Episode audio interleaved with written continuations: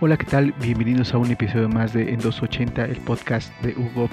Pues hoy vamos a hablar de reconocimiento desde el aire.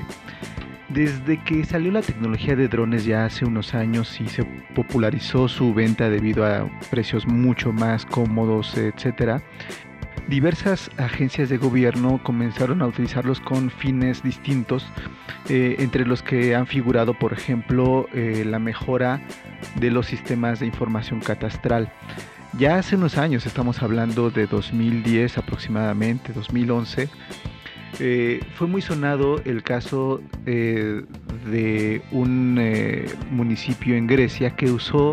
la tecnología de drones para sobrevolar su ciudad y poder actualizar aquellas propiedades que tenían piscinas y que por lo tanto debían pagar más impuestos por varias razones, por el consumo de agua que tienen, por la calefacción que usan, etcétera. Bueno, pues se les cobran más impuestos a estas propiedades. Eh, pero esta labor se tuvo que hacer eh, de manera artesanal, casi eh, visualmente con gente explorando las diversas fotografías, pues lo cual no era una forma muy eficiente de, de hacerlo porque consumía bastantes recursos, además de ser muy, muy, muy tardado. Sin embargo, pues ante este avance, eh, pues diversos gobiernos empezaron a ver las oportunidades que hay eh, en la tecnología de sobrevolar propiedades y poder reconocer ya sea cambios a las estructuras, eh, albercas no declaradas, incluso propiedades vehiculares, etcétera. Entonces, eh, si bien la tecnología se desarrolló mucho más en el tema de poder eh, reconocer también eh, las afectaciones a propiedades después de un desastre, etcétera,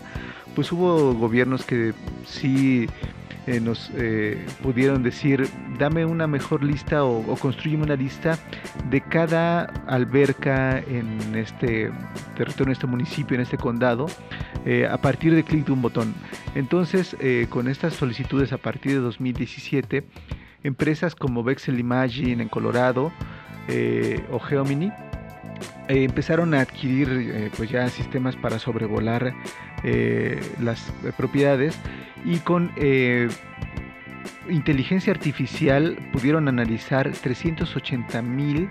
millas cuadradas eh, que les dieron aproximadamente 900 millones de parcelas en todo el mundo para analizar y poder construir un sistema que detecte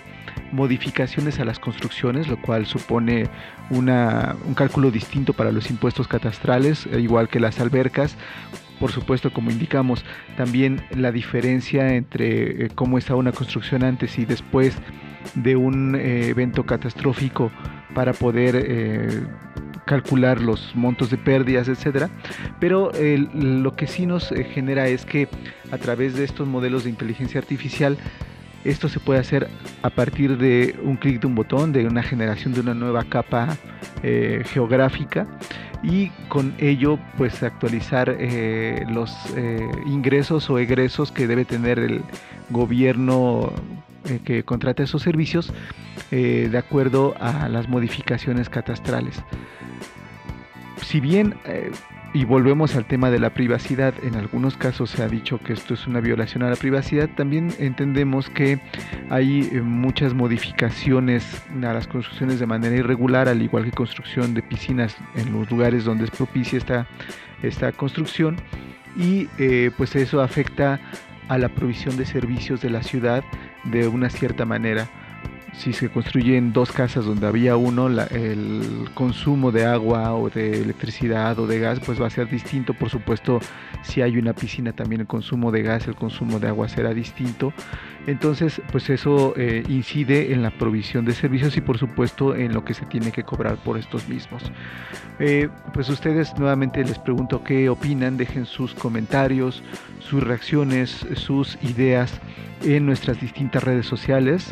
y eh, los invito a suscribirse a nuestro canal de YouTube para que nos veamos muy pronto en un episodio más de En 280, el podcast de Hugo.